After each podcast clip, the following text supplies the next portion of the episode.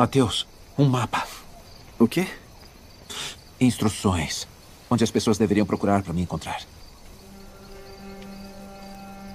Bem-aventurados os pobres em espírito, pois deles é o reino dos céus. Bem-aventurados os que choram, pois serão consolados.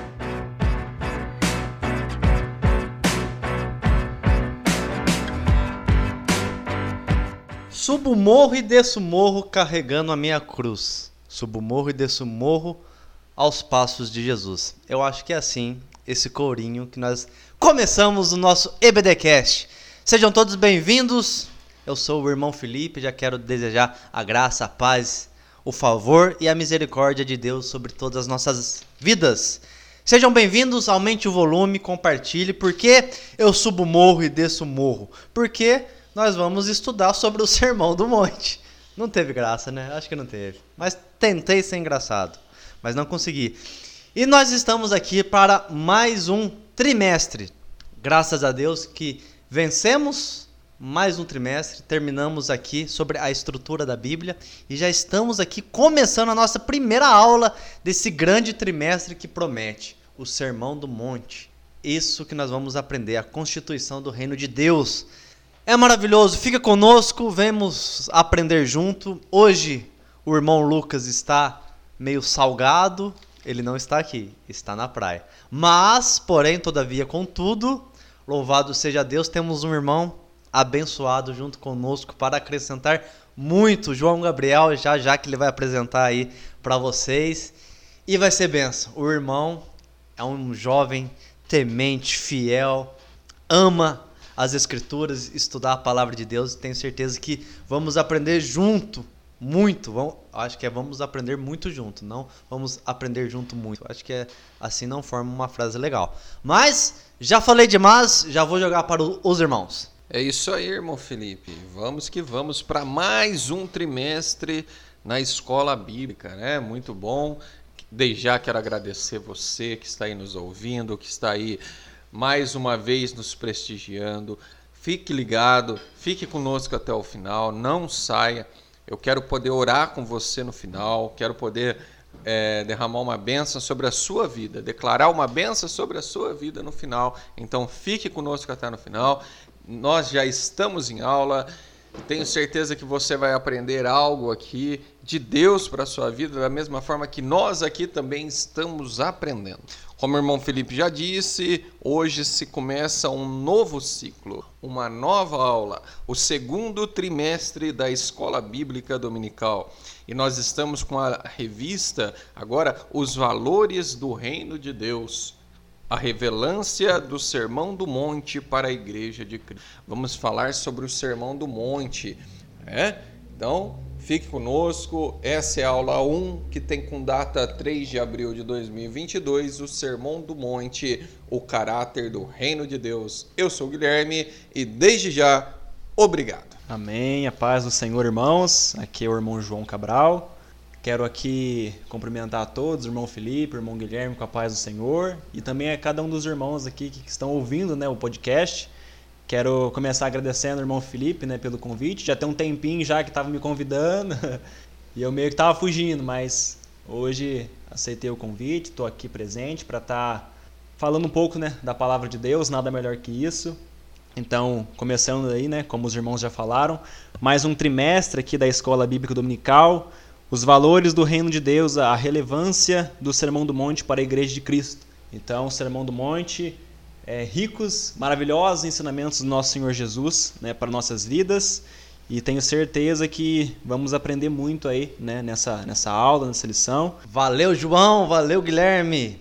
Realmente o convite do João já estava fazia tempo, mas o Senhor tem o seu tempo e aqui estamos, louvado seja Deus. Vamos crescer junto, vamos lá de verdade prática? Vamos de verdade prática, vamos lá. O Sermão do Monte revela a ética do reino de Deus, que forma o caráter do cristão. Para quem deseja ser chamado discípulo de Jesus, não há alternativa senão praticá-lo. Então, para ser discípulo, devemos praticar os ensinamentos de Cristo. Texto áureo. Vamos lá de texto áureo. Mateus 5, versículo 11. Bem-aventurados sois vós, quando vos injuriares e perseguirem, e mentindo, disserem todo mal contra vós, por minha causa. São as palavras do Senhor no nosso texto de ouro. A mesa já está posta, as Bíblias já estão abertas, o café já está tomado, as bolachinhas e os pestiscos estão aqui e nós já estamos em aula. Vamos aprender fomos de verdade prática. Agora, eu gosto muito de falar uma coisa que eu aprendi. Eu aprendi que o Sermão do Monte nada mais é que a constituição do reino de Deus. Ali, o Senhor vem nos trazer algumas regrinhas, algumas leis. E o que é uma constituição? Vamos lá, o que é uma constituição?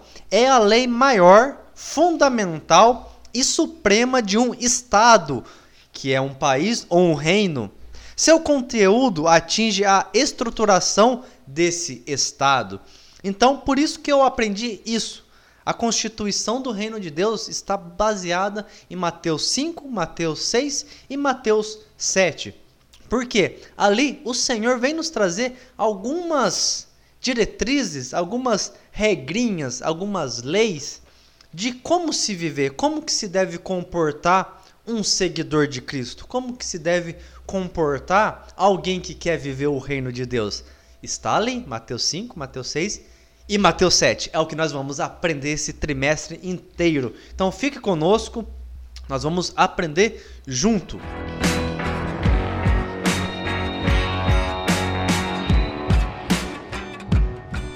E já vamos no primeiro tópico.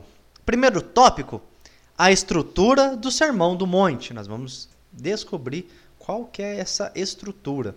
Com os seus três subtópicos, vou continuar. Três pratos de trigo para três tigres tristes. Três pratos de trigo para três tigres tristes. Três pratos de trigo para três tigres tristes. Eu acho que eu consegui. Eu acho que eu falei os três vezes.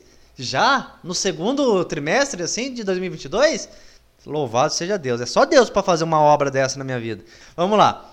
Primeiro subtópico. Por que Sermão do Monte? Segundo subtópico, a estrutura do Sermão do Monte. E o terceiro subtópico, a quem se destina o Sermão do Monte. Esse aqui é bom, esse terceiro subtópico. Por que Sermão do Monte? Essa aqui não. É, vamos, eu, eu, eu vou jogar até pro Guilherme. Por que Sermão do Monte? E na onde que ficava esse monte? Irmão Guilherme? Será que era um monte de coberta? Vamos lá, meu irmão. Por que sermão do monte ou sermão da montanha, né? Vai a cada um aí a, a sua interpretação.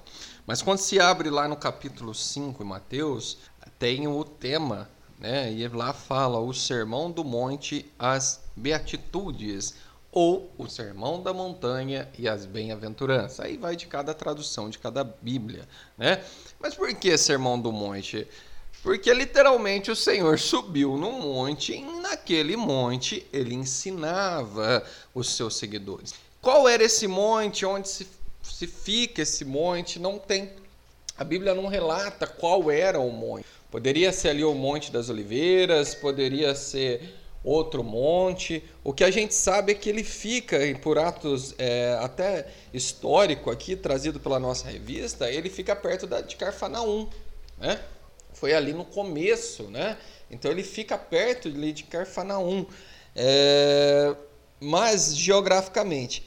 E disse que estava situado a 6,5 quilômetros a oeste do Mar da Galileia e 13 quilômetros a sudeste de Cafarnaum.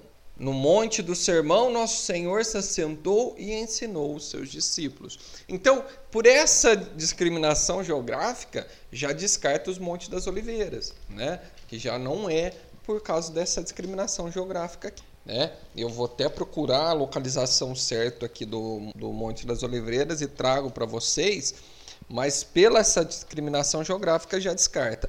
Então, qual era esse monte? Não era um monte conhecido, assim, dito, propriamente dito.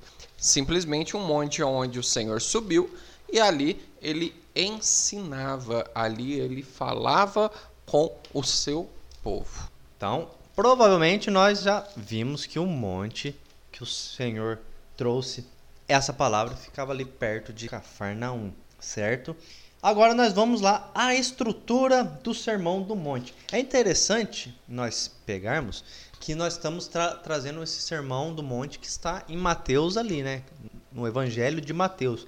É interessante que, que Mateus ele trouxe a sua escrita. Lógico que nós acabamos de sair de um trimestre aprendendo sobre a estrutura da Bíblia.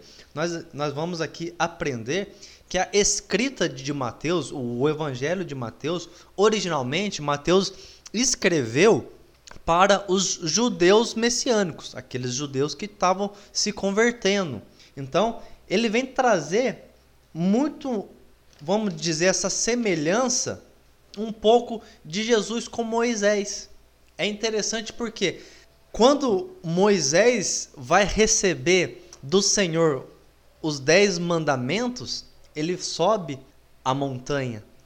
E, é interessante que quando Cristo já começa aqui o seu, vamos dizer assim, a sua jornada, ele foi batizado, saiu do batismo, passou pelo deserto, pela tentação dos, dos 40 dias, venceu o inimigo através da palavra, sai do deserto pregando sobre o arrependimento, escolhe os seus discípulos traz os seus discípulos para perto, sobe a montanha para começar os seus ensinamentos. Então, é legal, Mateus vem trazer essa, vamos dizer assim, essa semelhança para o judeu, porque o judeu tinha essa coisa física, visual, que ele precisava ter algo visível, né, para se acreditar, algo mais mais fácil para ensinar. Então, Mateus vem trazer essa, vamos dizer assim, essa maneira didática, assemelhando um pouco Moisés com Cristo. É interessante isso, certo? Então, nós vemos essa maneira. E nós vamos aqui aprender sobre a estrutura do sermão. Como que o Senhor estruturou o seu sermão do monte? Nós vamos ver aqui que ele estruturou em cinco partes. Vou comentar essas cinco partes. E é muito interessante também que quando o, o Senhor vai começar o seu sermão, lá em, em Mateus 5, ó, ele começa assim: Jesus, vendo a multidão, subiu a um monte e, assentando-se, aproximaram-se dele os seus discípulos. Então, nós vamos aprender daqui a pouco. Para quem realmente foi esse sermão? Foi para a multidão ou pros, só para os discípulos? Foi para os discípulos os doze ou é para nós também? Mas isso aí é daqui a pouco nós vamos debater isso aqui. Então, João, vamos lá. Um pouquinho da estruturação do Sermão do Monte. Então, falando um pouco sobre a estrutura do Sermão do Monte, né, como o irmão Felipe tocou, é um assunto, um, um ponto muito importante para a gente entender essa estrutura do Sermão do Monte. Né? Mateus, então, ele escreve né, o seu evangelho, né, o evangelho possui o seu nome, primeiramente né, aos judeus. Né? E o comentarista ele vai dizer aqui que no, nas primeira, nos primeiros capítulos aí, né, no primeiro capítulo de Mateus, é, é dito aí a, a genealogia do Senhor Jesus, né, para cumprir aquilo que desde o Antigo Testamento já era né, uma, uma promessa, né, que Jesus viria aí, né, da linhagem de Davi. Então é apresentada aí a genealogia do Senhor Jesus.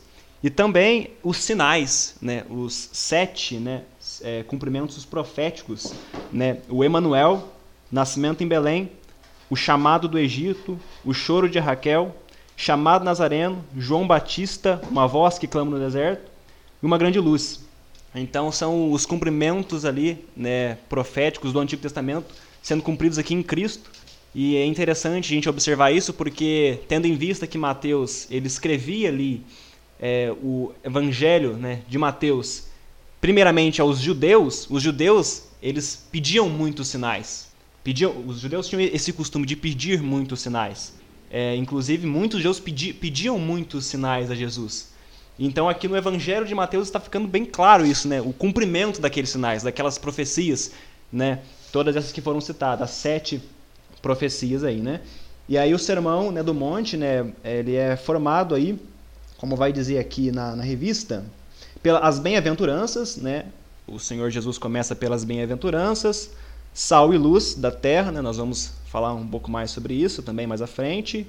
É, sobre Jesus ser o cumprimento da lei, os atos da justiça e declarações de sabedoria. Amém? Então, essa basicamente é a estrutura do Sermão do Monte. Para que a gente venha compreender ela, a gente precisa ter um certo entendimento sobre essa introdução né, de Mateus. Né? O, que é, o que é o Evangelho de Mateus, para quem ele foi destinado, primeiramente aos judeus. Ô, João, João, graças a Deus, isso mesmo, João. Vamos lá.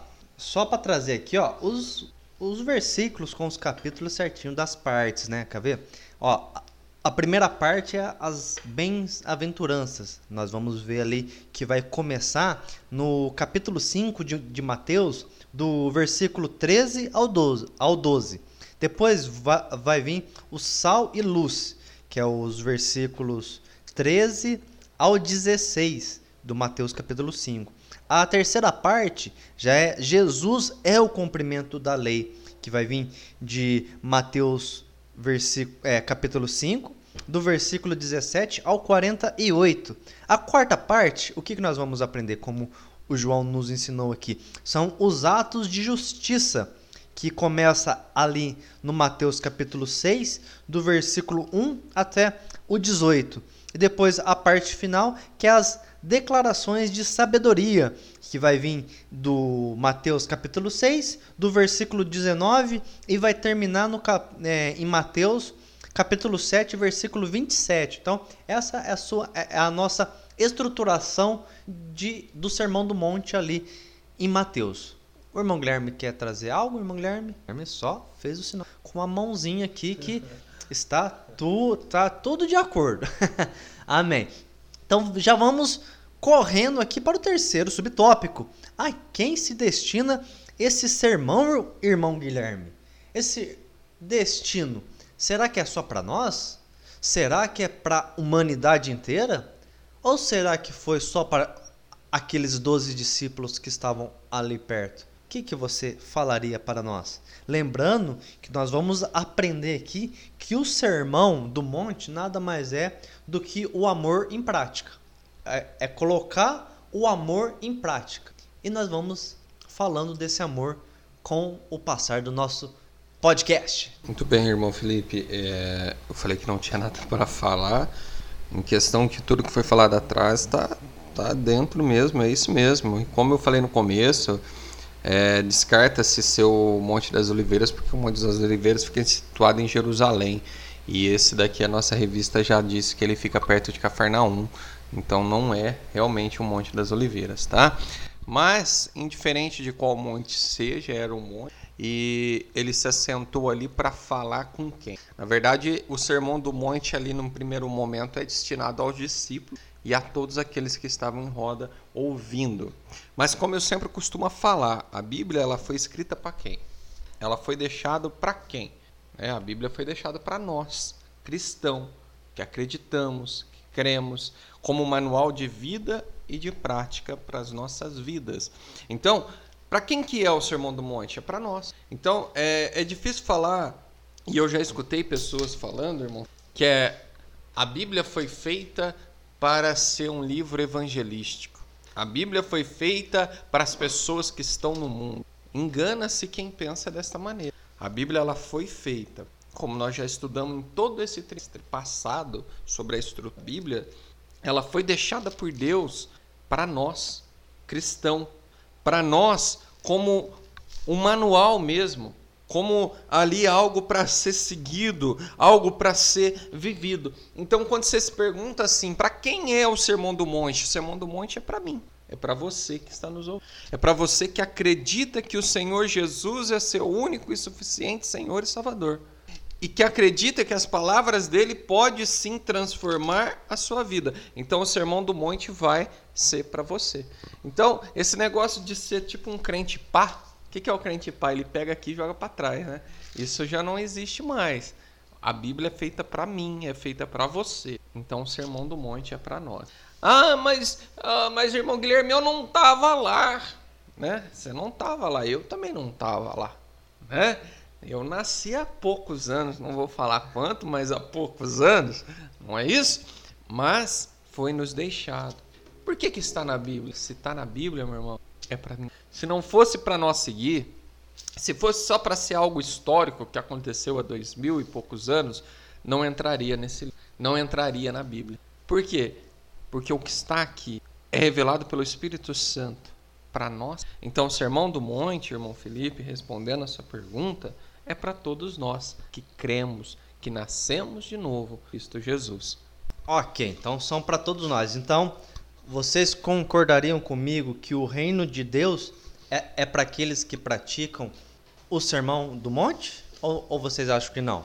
Porque nós vamos ver que o sermão do monte nada mais é, como eu falei, como eu aprendi também, a constituição do reino de Deus. É Jesus já trazendo o seu reino para a terra.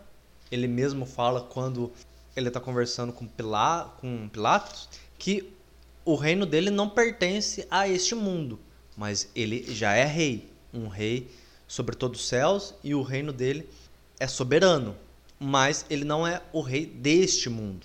E nós seguimos a, as diretrizes do nosso rei. Então, vamos lá. Vocês concordam que para pertencer o reino de Deus não é qualquer um? Precisa se praticar esse sermão, o que está nesse sermão, ou não? Amém. Então, é como o irmão Guilherme bem colocado, o Sermão do Monte ele é para todos nós cristãos. Ele dentro daquele contexto ali, ele foi direcionado primeiramente né, aos discípulos, aos discípulos. Então, são todos aqueles que já estão com Cristo, já estão em Cristo. Então, o Sermão do Monte é, ele é direcionado a nós. É por isso mesmo que Jesus, quando ele termina de dizer as bem-aventuranças, ele vai dizer: Vós sois o sal da terra, vós sois a luz do mundo. Porque ele sabia que aqueles que ali estavam com ele faziam parte ali dele, eram dele, eram seguidores dele. E nós cristãos somos os seguidores de Cristo. Então, nós, como seguidores de Cristo, nós, como cristãos, temos que seguir o que Jesus aqui nos ensinou. É interessante, até deixei anotado aqui sobre esse ensinamento de Jesus, usando aqui duas palavras do grego. O que Jesus faz aqui é uma didaquê, que no grego significa um ensino, é um ensinamento, é uma instrução, né? Diferente do querigma, que é uma proclamação. A proclamação, a pregação, que também é um, um dos significados dessa palavra querigma do grego, ela é, é, óbvio né, que ela também é direcionada também a nós, crentes em Cristo, mas ela é principalmente pregada, proclamada aos não crentes, aos pecadores, aqueles que ainda não entregaram sua vida a Cristo. Então, o que Jesus aqui no Sermão do Monte está fazendo não é um querigma, não é uma pregação, mas é um ensinamento. Jesus está ensinando, ele está instruindo o povo dele aqui. E o que Jesus aqui instrui o povo dele é sobre o caráter daqueles que hão de ser, de, que irão herdar o reino de Deus, que estarão ali no reino de Deus. Então, o Sermão do Monte, ele descreve ali o caráter que o povo de Deus precisa ter.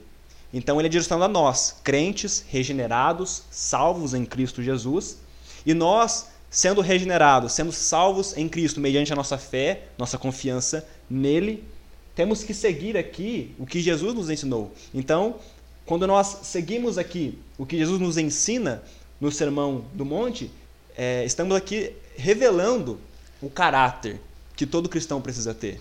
As bem-aventuranças que todo cristão salvo em Cristo precisa ter. Então, sim, eu acredito que o Sermão do Monte, né, como foi perguntado por, por João Felipe, é sim é, práticas que nós devemos né, ter em nossas vidas que revelam, né, que são do povo de Deus.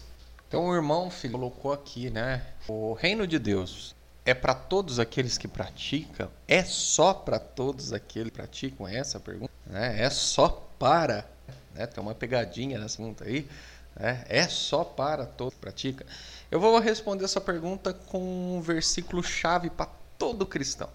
Todo cristão tem que ter esse versículo gravado no teu coração, saber de cor e salteado, como eu costumo falar, que é João 3,16.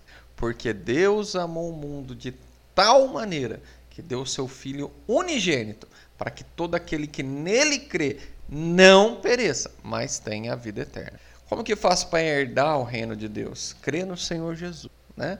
Mas aí você fala assim, irmão Guilherme, é só crer no Senhor Jesus? Esse é o primeiro passo. Para ter a vida eterna, está lá o mandamento de João 3,16. Mas o reino de Deus, aí vai depender de como eu ando aqui, de como eu vivo. Porque não basta eu crer no Senhor Jesus da boca para fora e não viver os ensinamentos dele.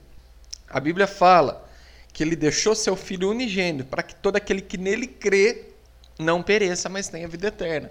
Se eu creio em Jesus, eu ando nos seus mandamentos. Se eu creio em Jesus, eu ando por aquilo que ele deixou. E se eu ando por aquilo que ele Jesus, por aquilo que ele deixou, é porque eu creio nele, então eu tenho a vida eterna, eu tenho o reino de Deus. Porque a vida eterna não é esta, mas é no reino de Deus, é no reino celestial. Essa vida nós sabemos que é uma vida passageira, não é isso? Nós estamos aqui e nós não somos dessa pátria. Né? E para minha pátria amada eu vou. Cantamos esse hino na aula passada e tá matutando na minha cabeça. Vou ter que aprender e cantar na igreja. Não vou, não, senão eu expulso todo mundo de lá. Mas brincadeira à parte, né? É, é isso. O reino de Deus é para todos aqueles que nele crê.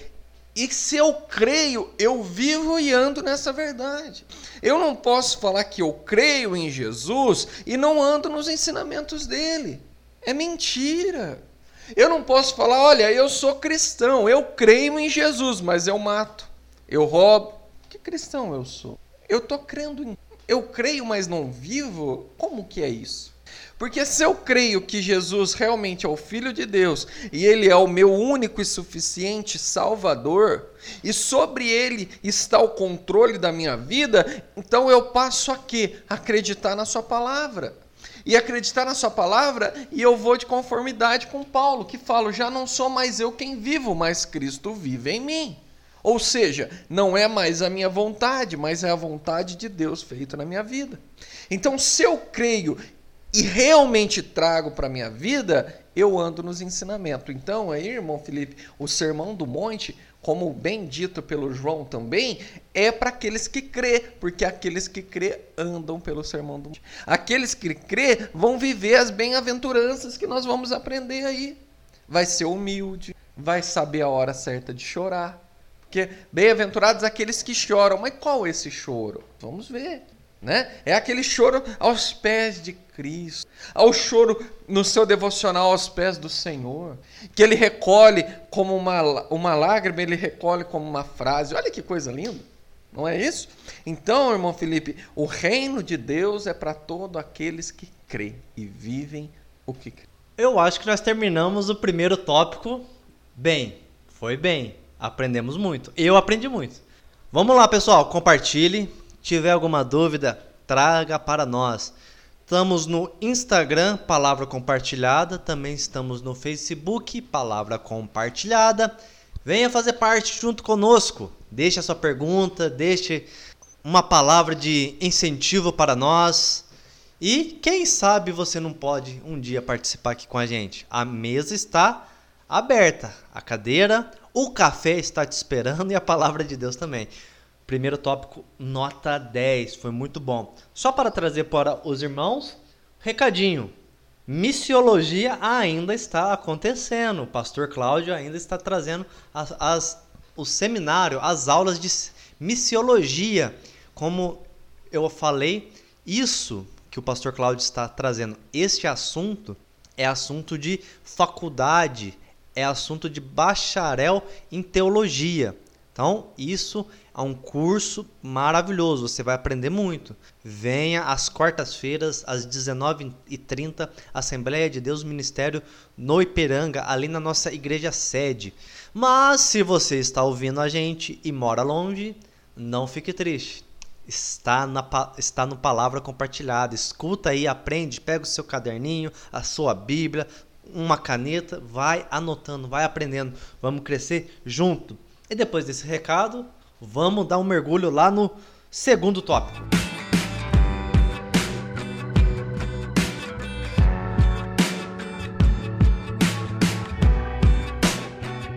E o nosso segundo tópico é as bem-aventuranças e o caráter dos filhos de Deus, com seus três subtópicos também. Primeiro subtópico: o que são, na verdade, as bem-aventuranças? Segundo subtópico: o reino de Deus e seu caráter. Nós já falamos bastante sobre o reino de Deus agora. Acabamos de falar no finalzinho aqui do primeiro tópico. E o terceiro subtópico, os súditos do reino de Deus. Tá, vamos lá. Primeiro subtópico. Nós vamos aprender aqui muito bem que Jesus vem trazer o seu sermão com uma motivação para transformar o cristão de dentro para fora. Muito diferente que os fariseus faziam. Os, os fariseus tinham a sua motivação de fora para dentro. Você tinha que seguir aqueles costumes, aquelas práticas, aquelas, vamos dizer até certa forma, aqueles rituais. Se você tivesse cumprindo aqueles rituais perante eles e longe deles vivendo uma vida totalmente devassa, pra, para os fariseus não fazia diferente, não fazia diferença. Mas o Senhor Jesus veio apertar bem o parafuso e valeu demais isso, porque antigamente o adultério, por exemplo, só era adultério quando fosse pego no ato. Se não fosse pego no ato, você podia pensar o que, o que você quiser. Aí o Senhor falou: não. Se você pensou e desceu para o seu coração, você já pecou. Esse é o reino da graça. Não é afrouxar mais, porque muitos falam que Jesus veio abolir a lei, muito pelo contrário. Ele veio cumprir e de certa forma apertou ainda mais. Se antigamente o pecado só, só era pecado na prática, agora não. Agora se você pensa errado e desce para o seu coração, meu querido, você nem precisa praticar, você já está em pecado. Isso vem nos mostrar a nossa fraqueza. E ele vem começar o, as suas bem-aventuranças nessa forma. Acho que a melhor forma de se começar é o que o Senhor nos trouxe no versículo 3. Bem-aventurado os pobres de espírito, porque deles é o reino dos céus. Não tem outra forma de você começar o reino de Deus se você não reconhecer que você é pobre. Mas que pobre que é esse que está escrito em Mateus? Que pobre que, que é esse? É do grego pitorros. É do grego pitorros. E o que, que significa pitorros? Pitorros no, no, no grego não é um pobre, um, uma pessoa necessitada, somente necessitada. Porque se ela é pobre, se é uma pessoa necessitada, de certa forma ela ainda consegue se defender ela pode trabalhar, ela pode, se alguém se levantar contra ela, ela pode se defender. O pitorros, no grego aqui, que o Senhor traz, é de indefeso. É aquele que não que sabe que é incapaz, impotente, que não tem força para se defender espiritualmente. Então, para você começar a entrar no reino de, dos céus, no reino de Deus, você precisa reconhecer o teu estado espiritual. Que você é impotente, você não consegue se defender, você precisa de alguém. Quem que é esse alguém? É o próprio Deus, o próprio Senhor Jesus. Então, essa é a forma dele começar. E é interessante de todas as bem-aventuranças, nós vamos aprender um pouquinho melhor o que, que é, na verdade, bem-aventuranças. Não é somente ser feliz, não é só ser feliz, é uma outra palavra. Mas bem-aventurado, aqui ó, os pobres de espírito, porque deles é o reino de Deus. É interessante que ele traz é o reino de Deus, é para agora, é presente. As outras promessas, ó, olha aqui o, o segundo. Bem-aventurados os que choram, porque deles serão, porque eles serão consolados. Então, isso já remete ao futuro. Bem-aventurado os mansos, porque eles herdarão a terra. Então, já promete lá na frente, mas se você reconhece a sua inde que você é um indefeso e um impotente de espírito, você recebe na hora o reino dos céus. É, é na hora, é, é no presente. É interessante isso. Então vamos lá, já falei bastante. Bem-aventuranças. O que é, na verdade, bem-aventurança? Então, dando continuidade aqui, irmãos, que são as bem-aventuranças? Conforme a revista nos traz, né, vem do grego makarioi, então que significa felizes, né? Felizes, né? Como vai dizer na revista, essa expressão trata das qualidades presentes na vida dos que dependem de Deus. Então é um, um pouco daquilo que eu falei né, atrás. Revela ali o caráter, a ética do povo de Deus. Essas bem-aventuranças. E o Fê, é, Felipe, ele estava comentando que sobre a primeira bem-aventurança que o Senhor Jesus ele vai trazer, né? E eu até queria já entrar nessa primeira bem-aventurança. Eu estive meditando, estudando um pouco. A primeira bem-aventurança que o Senhor Jesus ele vai trazer é o pobre de espírito, né? Que o irmão Felipe explicou muito bem exatamente isso, mas eu queria até acrescentar aqui, né? Algumas pessoas acabam tendo uma interpretação bem errada, né? Do que, do que é ser pobre de espírito, porque num primeiro momento, a grande maioria das pessoas acabam entendendo que ser pobre de espírito é como o irmão Felipe falou, né? uma pessoa pobre, né? Que não tem ali uma boa condição financeira, uma pessoa que passa necessidade, né? Mas o que o Senhor Jesus aqui está falando não é de pobreza exterior, mas de interior, né? Não é pobreza exterior, de bens materiais, mas é pobreza espiritual, no sentido de que os pobres de espírito são os humildes. É interessante a gente entender esse, essa questão de que o pobre de espírito ele é humilde, porque ele conhece a si mesmo, ele reconhece quem ele é. E é interessante a gente observar que o cristianismo nas nossas vidas, ele começa pela pobreza de espírito. Tanto que é por isso mesmo que o Senhor Jesus, quando ele vai trazer a primeira bem-aventurança, ele começa por essa bem-aventurança, os pobres de espírito. Porque os pobres de espírito são aqueles que humildemente reconhecem quem são: pecadores, falhos, né? destituídos da glória de Deus. São todos pecadores. Então, é, quando nós reconhecemos que nós somos pobres de espírito, esse sentimento que vem em nós é aquele arrependimento que é, ocorre no, no, ato da nossa conversão. Né? Nós bem sabemos que na, na conversão ali nós somos é, nós sentimos ali um arrependimento quando nós entendemos, né? quando nós reconhecemos que nós somos todos pecadores, nós somos falhos, então nós reconhecemos que nós somos pobres, nós precisamos, nós dependemos de Deus, né? nós dependemos de Jesus para nos salvar. Então o pobre de espírito é aquele, aquele primeiro arrependimento né, que nós sentimos. E ele vem antes da fé. Então nós nos arrependemos.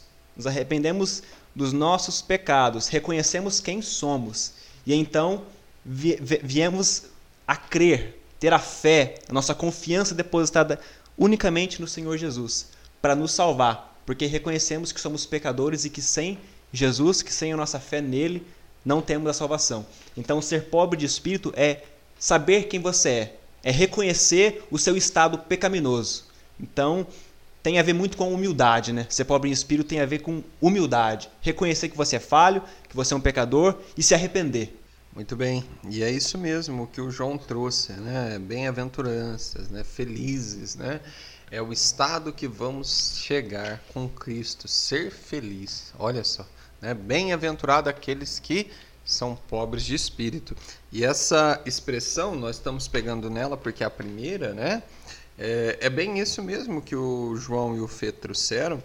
Não quero ser eu aqui o, o que vai corrigi-los, não, não por isso, mas vem de encontro aqui a, a Bíblia Pentecostal que é de estudo. A Bíblia de Estudo Pentecostal fala que pobre de espírito, e estava marcado aqui para mim ler, ele fala assim, ó, a primeira dessa condição é ser pobre de espírito, o que significa reconhecermos que não temos qualquer autossuficiência espiritual, que dependemos da vida do Espírito, do poder e graça divinos para podermos herdar o reino. Ou seja, pobre de espírito é reconhecer que sem Deus não somos nada, que não temos nada. A nossa situação pecaminosa, como João colocou. Então, é isso mesmo. É...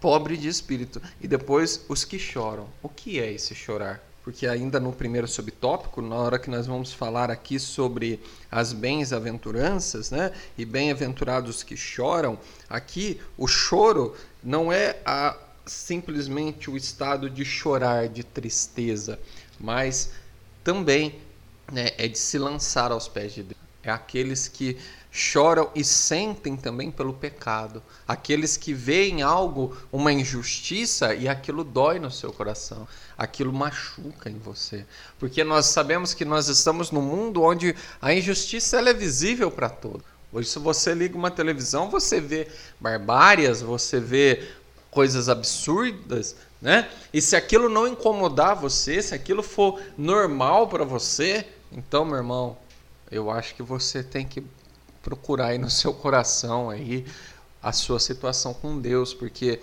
a Bíblia mesmo fala: não vos conformeis com este mundo, mas transformar-vos com o poder da vossa mente. Ou seja, é, o que, que a Bíblia fala? Para a gente ver isso daí, a gente não nos conformar. É chorar mesmo. É você ver uma tragédia que nem está acontecendo lá na Europa e você colocar teu joelho no chão e falar: Senhor, tenha misericórdia. Né? Como não chorar vendo um filho sendo separado de um pai, de uma mãe? Como não chorar? Né? Não vamos longe, não, aqui no Brasil mesmo, né? com as desigualdades temos dentro do nosso país? Como não chorar? Como não sentir dor, né? Por tantas maldades que nós vemos acontecer ao nosso redor? Como levar isso como algo normal? Então é isso, bem-aventurados aqueles que choram, aqueles que têm no seu coração o sentimento do que de, de fraqueza, no sentimento de, de dor pelo pecado. É isso que é as bem-aventuranças. E depois vem seguindo as outras que eu não vou falar, senão não vai o podcast inteiro. Mas é isso, Fê. Bem-aventurados, felizes são aqueles que têm o Senhor. Eu vou falar desses dois pontos que nós falamos aqui. Então, felizes são aqueles que têm o Senhor como seu único e suficiente Salvador e que depende dele para tudo. E felizes são aqueles que têm em seu coração a dor pela injustiça, a dor pelo pecado. É isso que são aventuranças. Bem-aventurado, isso mesmo, meus irmãos. Só para trazer aqui também, que o bem-aventurado aqui, ou felizes, no, no grego, né? Makarioi. Eu trouxe aqui, eu, eu só vou fazer aquela propaganda da CPAD. Não, vou, não vamos pedir nada, viu, CPAD? Mas olha para nós aqui, pode mandar material que a gente divulga sem receber nada. Vamos lá, palavra-chave, Bíblia, palavra-chave. Eu tenho essa Bíblia, excelente Bíblia de estudo.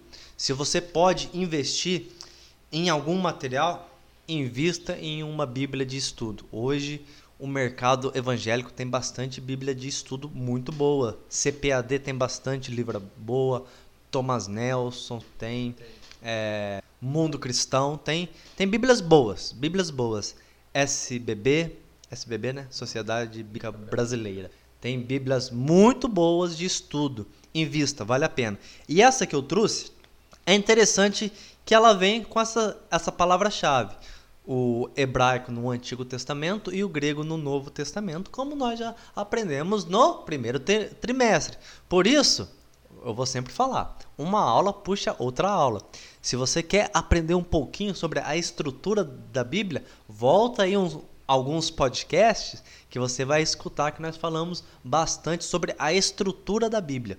Voltando, Macarioi, Macarioi, na Bíblia de estudo, palavra-chave da CPAD, ela vai nos trazer esse verdadeiro significado. Ela não vai significar uma pessoa feliz, ela vai significar uma pessoa plenamente satisfeita ou uma pessoa abençoada. Uma pessoa abençoada. Se você pegar no, no inglês, você vai ver que é, é abençoado. Vai significar abençoado aquele que é pobre de espírito. Então, seria plenamente satisfeito ou completo aquele que é pobre de espírito. E nós aqui nós já vamos entrar no nosso segundo subtópico sobre o reino de Deus, que apesar que nós já falamos bastante sobre o reino de Deus, com a pergunta que foi lançada aqui agora há pouco sobre de quem é o reino dos céus. Então, vamos lá. Vamos trazer um bate-papo aqui para todos nós agora. Nós vamos participar de um de uma mesa quadrada que nós estamos aqui, não é redonda, numa mesa quadrada aqui na mesa aqui de casa. Vamos participar um pouquinho aqui, vamos conversar, pessoal. Vamos ser sinceros. As bem-aventuranças, eu, eu, concordo com vocês, é para nós, é para os, os discípulos, é para aqueles que decidam, que decidem a seguir a Cristo.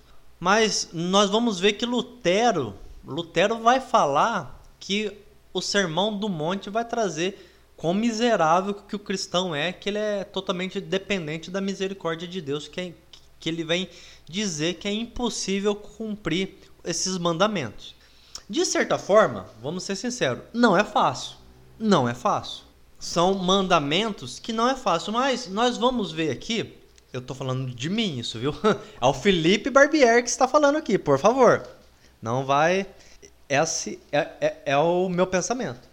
Não é fácil. Mas nós vamos ver pontos aqui que nós olhamos e vemos, pô, graças a Deus, nesse ponto o Espírito Santo está me, me ajudando e eu estou conseguindo vencer. Em outros pontos, eu vou ver e vou olhar e vou falar: Espírito Santo, preciso da sua ajuda nessa atitude que eu não estou conseguindo, preciso melhorar. Então, o que, que vocês acham? Eu acho realmente são, são mandamentos não, não são fáceis. Se a gente fosse trazer para nossa so, sociedade, lembrando que eu também concordo e já falamos que esses mandamentos do Sermão do Monte é para os discípulos. Mas se nós formos trazer para a sociedade, seria também excelente. Seria muito bom se a sociedade mundana cumprisse esses mandamentos. A sociedade seria bem melhor a sociedade seria uma sociedade mais justa, uma sociedade de certa forma mais abençoada, mesmo não crendo de certa forma em Deus, mas se cumprisse esses mandamentos, ok, seria bem. Eu quero ver com, com vocês o que, que vocês acham disso. São fáceis esses mandamentos ou não? Eu tô dando o meu ponto.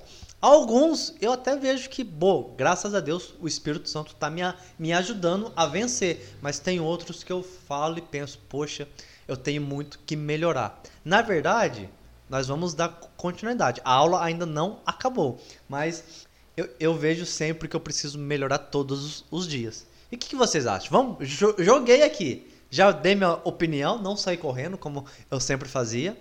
Agora quero ver de vocês. Então, sobre a, a, tua pergunta sobre ser fácil, é isso, né? Sobre, sobre se é fácil seguir o que Jesus está nos ensinando aqui. No meu, no meu entendimento, com certeza não é fácil. Não é fácil porque, como até mesmo aqui nós já falamos, né? Já foi tocado nesse assunto. Nós temos uma natureza que está em nós. A nossa natureza é pecaminosa. Nós somos falhos. Então, a nossa carne é voltada para tudo aquilo que é distante de Deus aos prazeres nossos, às nossas concupiscências. Então, não é fácil, é, sem dúvidas nenhuma, não é fácil cumprir tudo isso que Jesus aqui está nos ensinando. É, mas nós bem sabemos que isso, esse processo, ele faz parte da santificação, né? Porque a santificação, enquanto nós estivermos aqui na Terra, ela não vai ser perfeita. Ela não é perfeita. Nós somos falhos, nós constantemente, não é porque somos cristãos que porque nós nos tornamos cristãos, automaticamente vamos seguir todas essas bem-aventuranças sem falhar em nenhuma, em nenhuma delas, vamos observar todas elas aqui perfeitamente, plenamente não. Nós somos cristãos e continuamos muitas vezes falhando, errando, né? Então, sem dúvida não é fácil, porque a nossa natureza por si só ela é pecaminosa, nossa carne ela está nessa luta constante contra o espírito. Mas à medida que a gente vai é aqui estudando, buscando em oração a Deus, suplicando a Deus, Deus me ensina a viver isso que o Senhor está aqui me ordenando na tua palavra.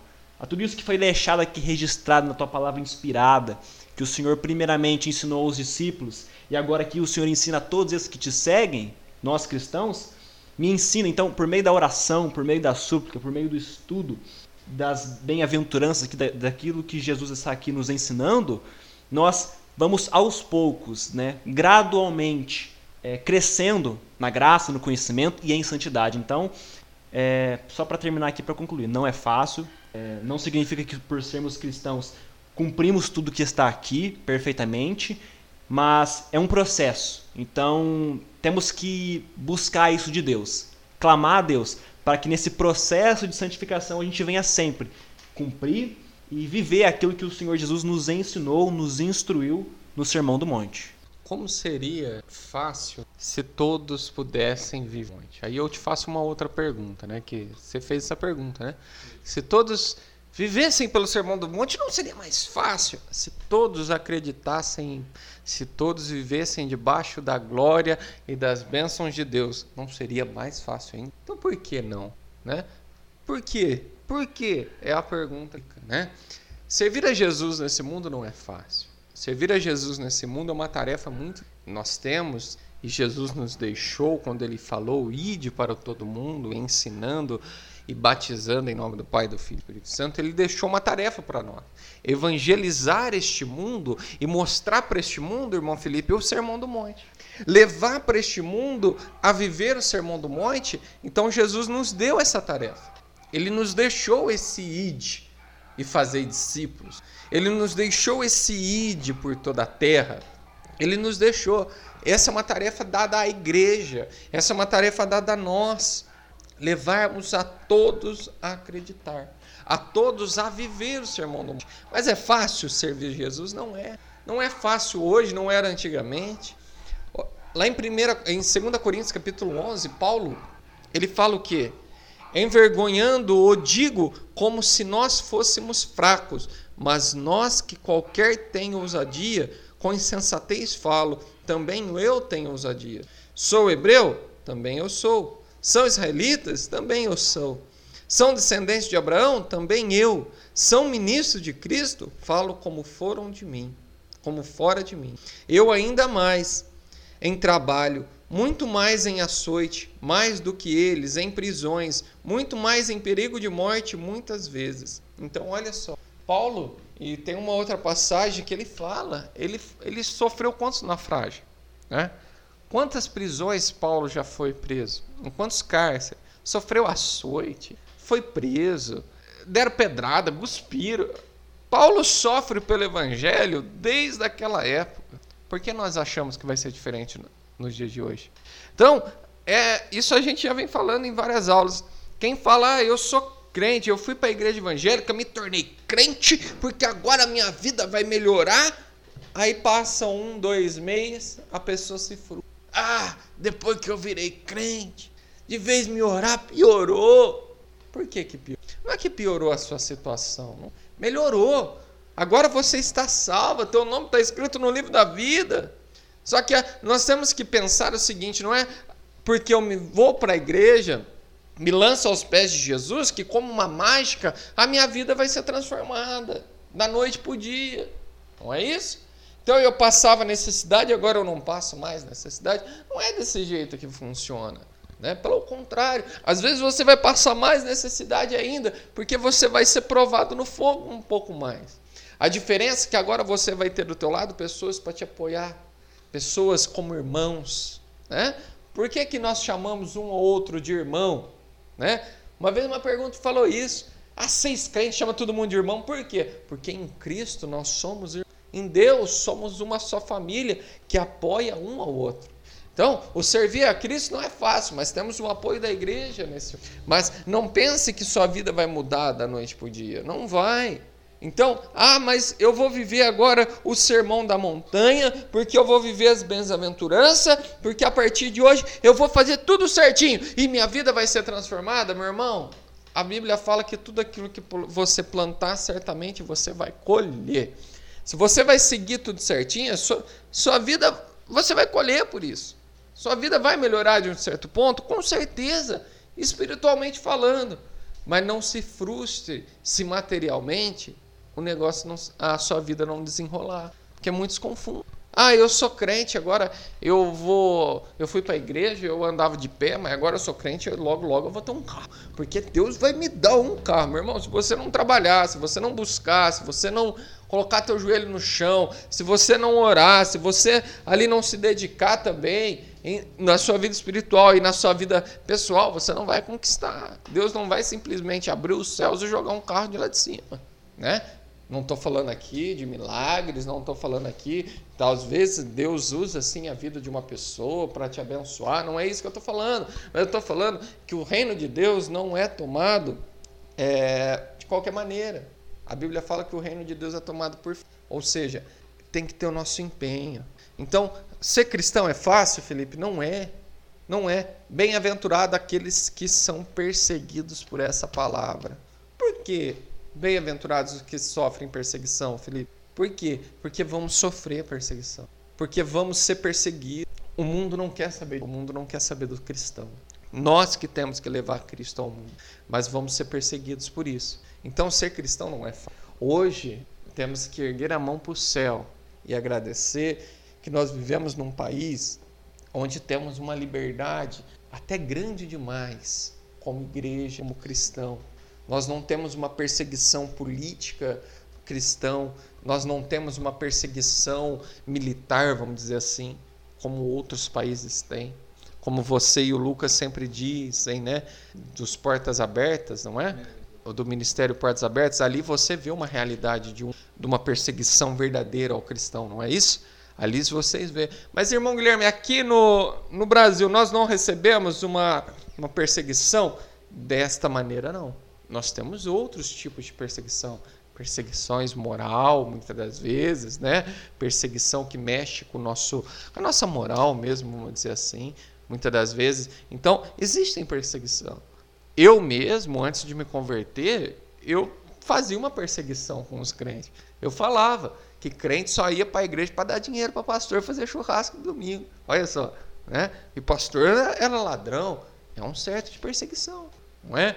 até o dia que eu me converti, viu, meus irmãos? Aí eu falo para você, do dia que eu me converti até hoje, eu nunca deixei de dizimar, nunca deixei de ofertar a casa do Senhor, por entender as bênçãos, por entender o mandamento do Senhor na minha vida. Mas nós estamos falando aqui sobre o sermão dos, do monte. Então vamos seguir, vamos é, viver sim essa perseguição, vamos viver sim é, essa perseguição pela igreja, por Cristo, e não é fácil.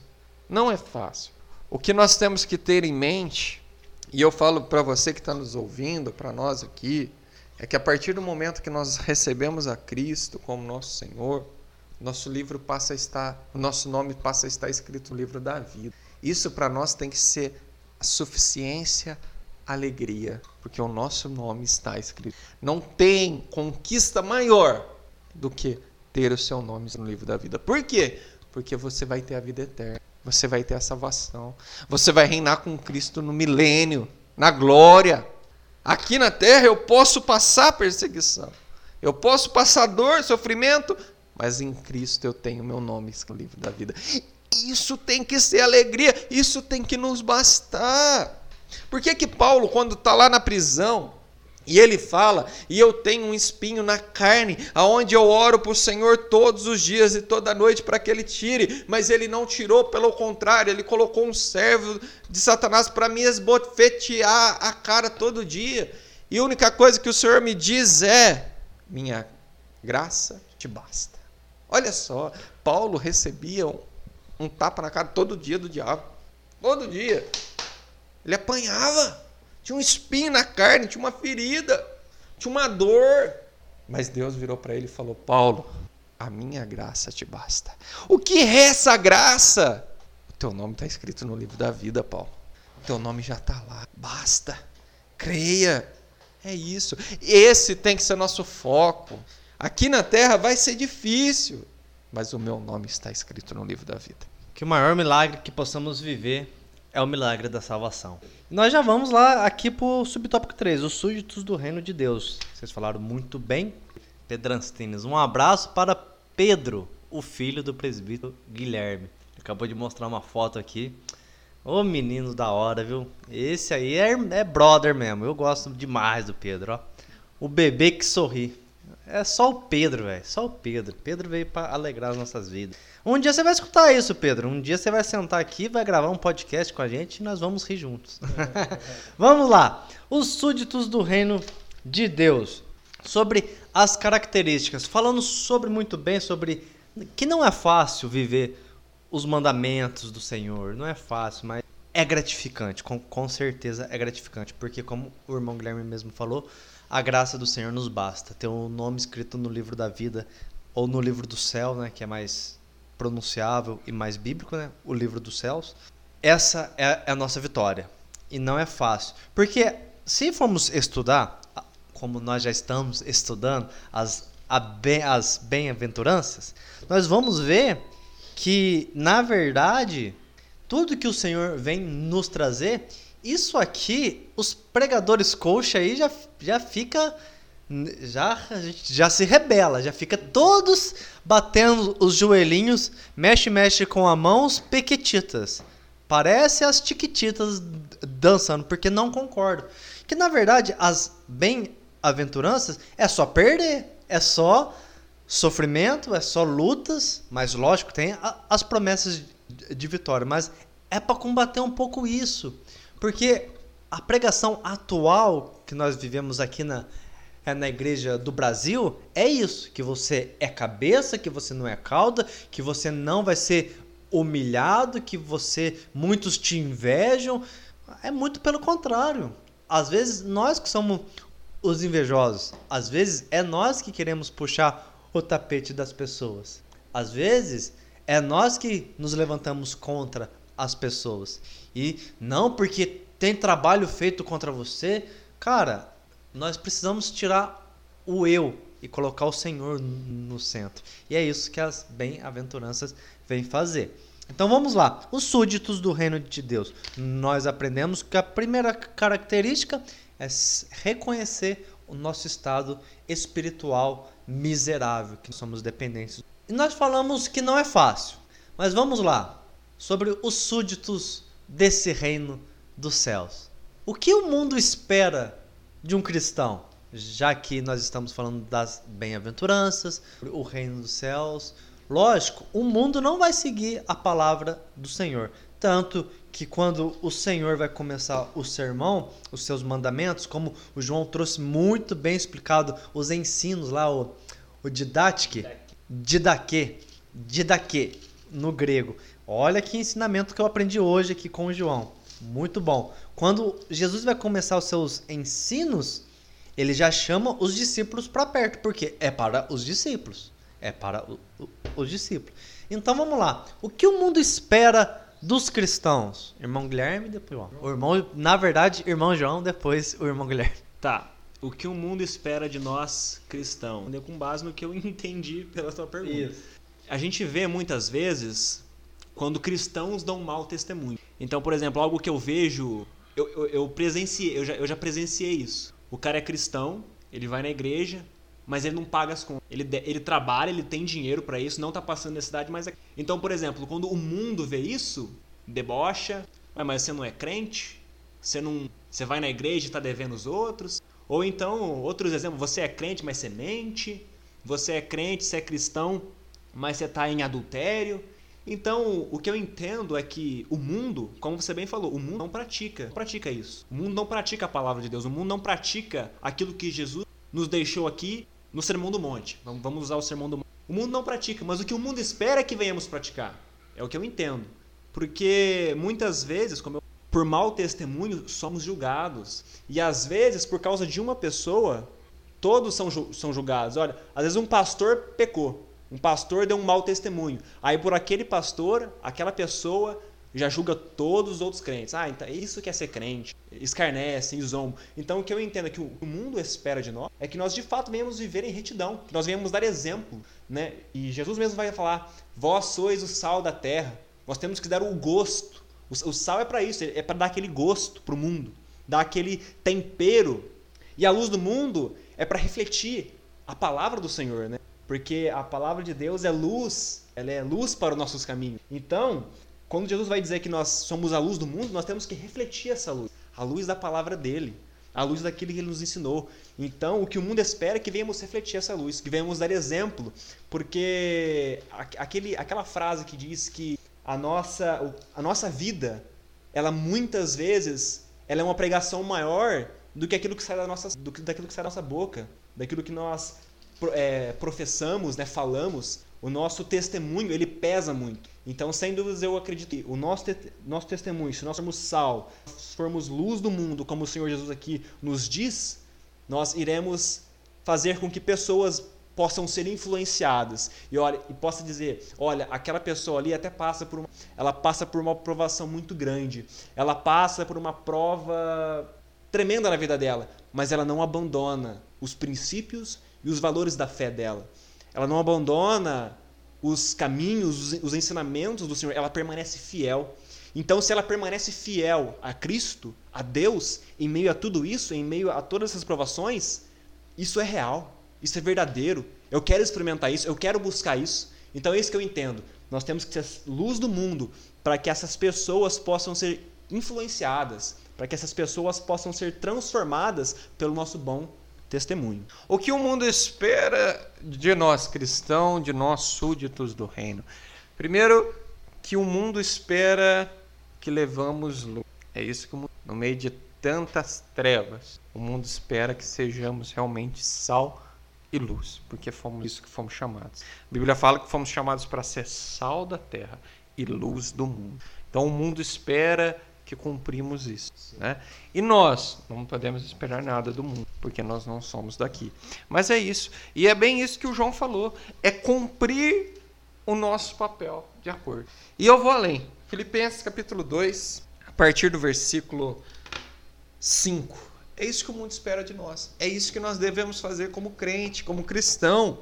De sorte que haja em vós, crente, cristão, o mesmo sentimento que houve também em Cristo Jesus, que sendo em forma de Deus, não teve por usurpação ser igual a Deus, mas aniquilou-se a si mesmo, tomando forma de servo, fazendo-se semelhante aos homens. O que, que o mundo espera de nós? Somos servos, que servimos. Nós cristãos, como o João falou, devemos ser cristãos. O cristão foi chamado para servir.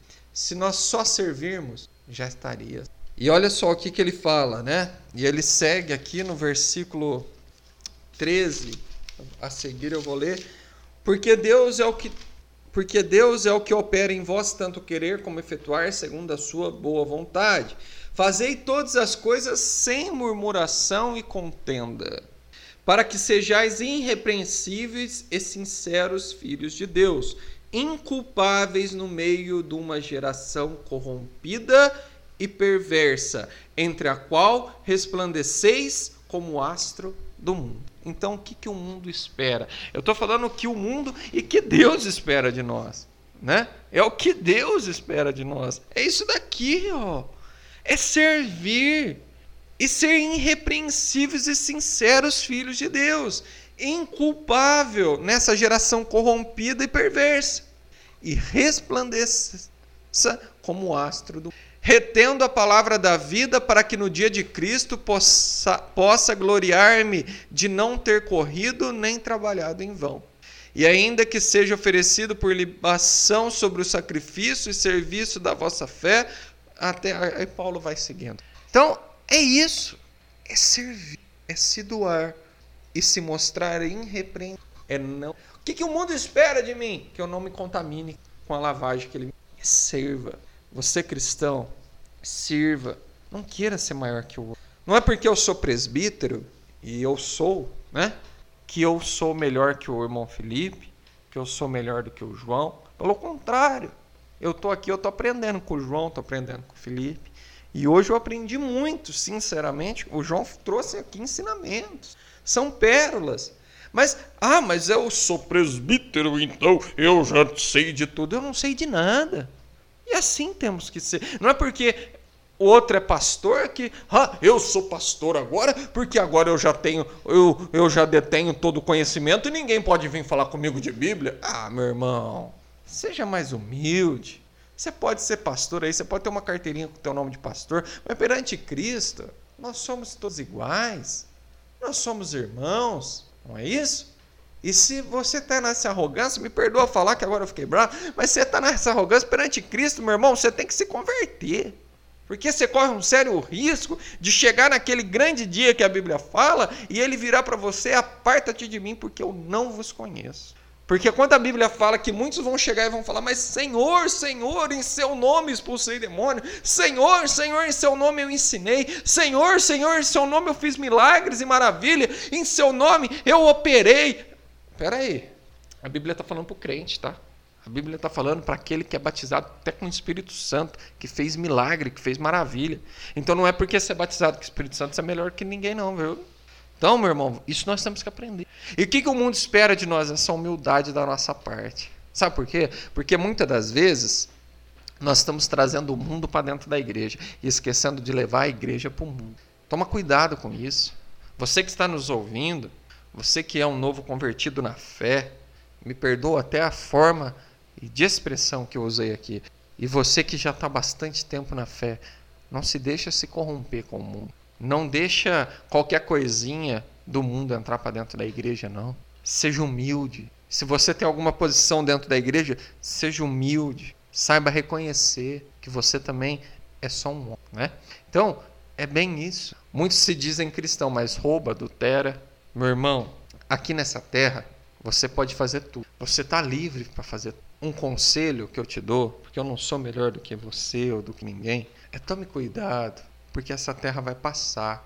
E no reino de Deus, Gálatas capítulo 5, a Bíblia fala que os frutos da carne não entram. Então tome cuidado, porque se aqui você pode fazer tudo, você pode ter tudo e é verdade, tome cuidado porque no reino de Deus você não você não vai entrar. Então, é aquele testemunho que eu, que eu gravei no meu coração daquele pastor que o nosso pastor Cláudio trouxe sobre uma outra pessoa, né, que ele escutou também, que o pastor estava na frente de uma igreja avivada e a igreja estava no mover do Espírito Santo e as pessoas sendo batizadas, as pessoas ali tendo cura, maravilhas, e esse pastor caiu em um adultério, e mesmo assim ele estava na frente da igreja e a igreja continuou no mesmo mover. E um dia ele chegou para Deus, ele falou para Deus: Eu estou em adultério, eu estou em pecado, mas o teu espírito continua operando, o Senhor continua trabalhando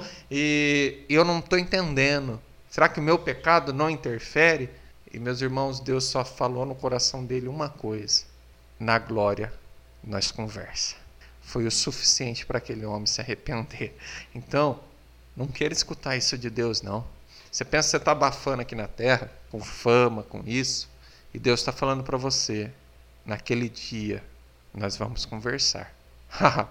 eu se escuto isso de Deus, meu irmão, só de falar aqui para você, meu olho já enche d'água, porque se eu escutar isso daí de Deus, eu vou colocar meu joelho no chão, vou buscar aquilo que está de errado, porque eu não quero ficar fora da, da glória de Deus. Não queira você ficar fora da glória de Deus. Fechamos bem, fechamos bem. O João disse algo aqui que ficou para mim. Realmente, o mundo, ele não vai viver os mandamentos. Não quer, não quer viver. Não, não é que o mundo não vai viver. O mundo nem quer, nem tem o desejo de viver os mandamentos de Deus.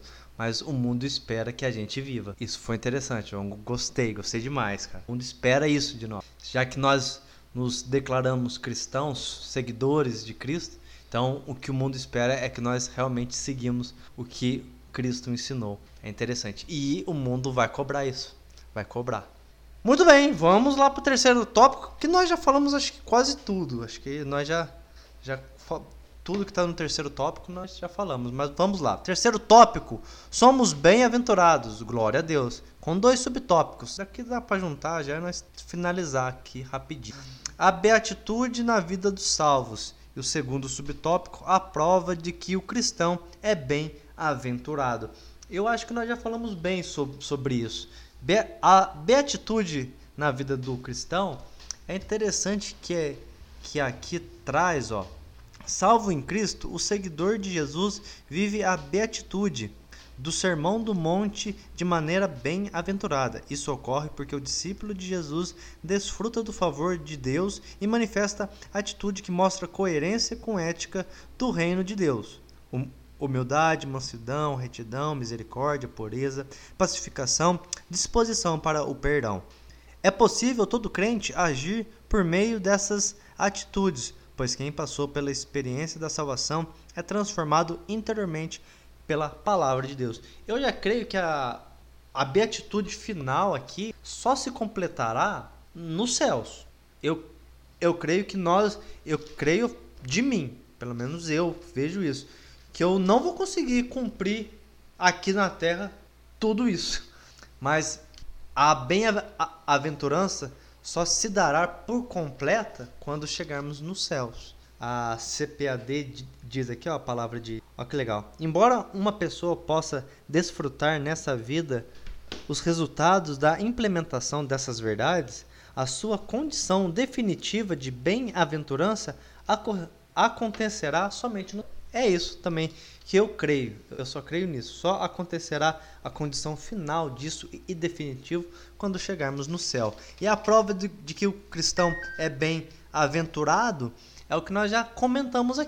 nós precisamos seguir os mandamentos do céu. Que o mundo ele não, não, não espera outra coisa de nós. Vai nos julgar se a gente não seguir os mandamentos, que seguir esses mandamentos. E assim nós terminamos. Meu Deus, que podcast! Que podcast! Gostei demais. Gostei demais. Já vou deixando aqui minha conclusão. A minha conclusão é o seguinte: as bem-aventuranças somos são para nós. É para a gente viver elas todos os dias eu nunca vou. Que eu, é o que eu sempre digo aqui, tô dizendo desde o começo. Que todos os dias eu posso renunciar aos meus desejos e batalhar todos os dias para viver a palavra de Deus. Eu só vou conseguir completar a bem-aventurança quando eu chegar no céu. Enquanto esse dia não chegar, que eu possa batalhar. E as bem-aventuranças é para a, a igreja de hoje. É para a igreja.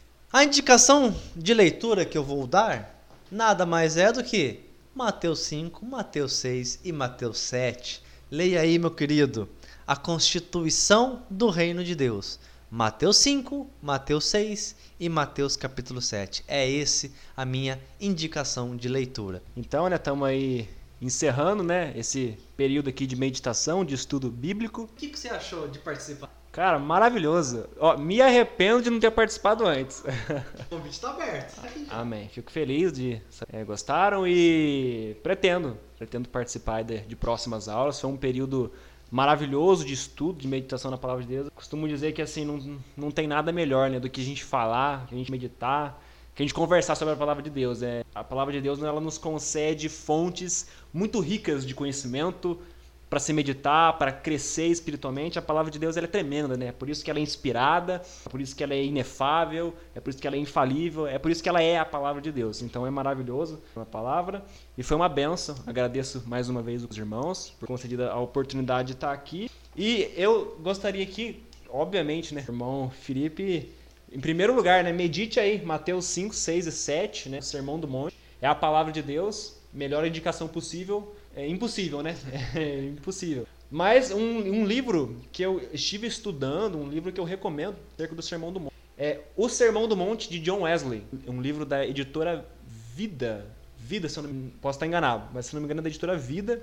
Um livro que eu estive lendo, meditando, né? Extrair alguns conhecimentos do livro. Então, uma indicação de um livro aí para os irmãos, O Sermão do Monte de John Wesley, né? Que são vários sermão, sermões de John Wesley ali acerca dos ensinamentos de Jesus aqui no Sermão do Monte. Essa é a minha indicação e aqui eu encerro a minha podcast. E muito obrigado, irmãos. Fico com essa palavra que possa ser de grande proveito para os irmãos, cada um dos ensinamentos, né, cada um dos temas aqui que foram conversados, né, exposto aqui. Obrigado aí e Deus abençoe cada um em nome de Jesus. Amém, amém e amém. Não sai ainda, quero orar pela sua vida, quero declarar uma bênção sobre você. É importante você ficar até o final.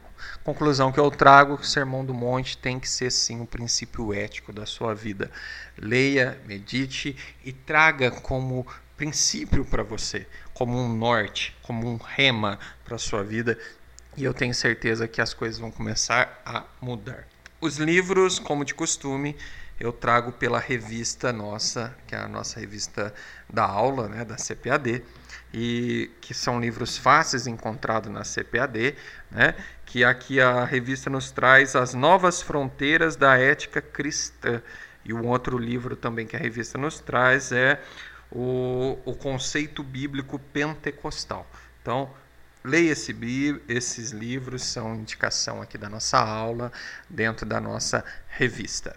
Semana que vem, lição de número 2, vamos falar sobre sal da terra e luz do mundo. Você não pode perder.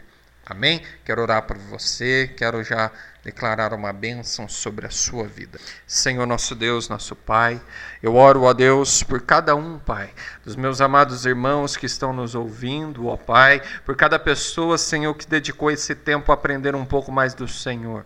Que o Senhor, ó Deus, venha mesmo estar abençoando a vida de cada uma dessas pessoas, entrando, papai, em cada lar através do seu Espírito Santo, trazendo a sua paz, trazendo a sua luz, ó Pai. Traz, Senhor, em nome de Jesus, ó Pai, a Sua presença sobre cada ouvinte, Senhor. É o que eu oro e já te agradeço, em nome de Jesus.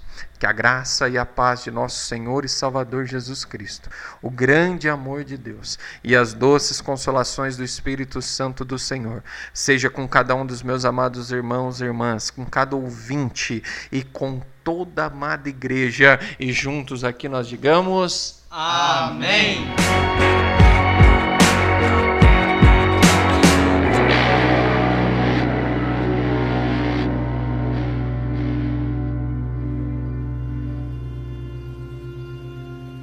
Bem-aventurados vocês, quando os insultarem e perseguirem e levantarem todo tipo de calúnia contra vocês por minha causa. Alegrem-se e regozijem-se, porque grande é a recompensa de vocês nos céus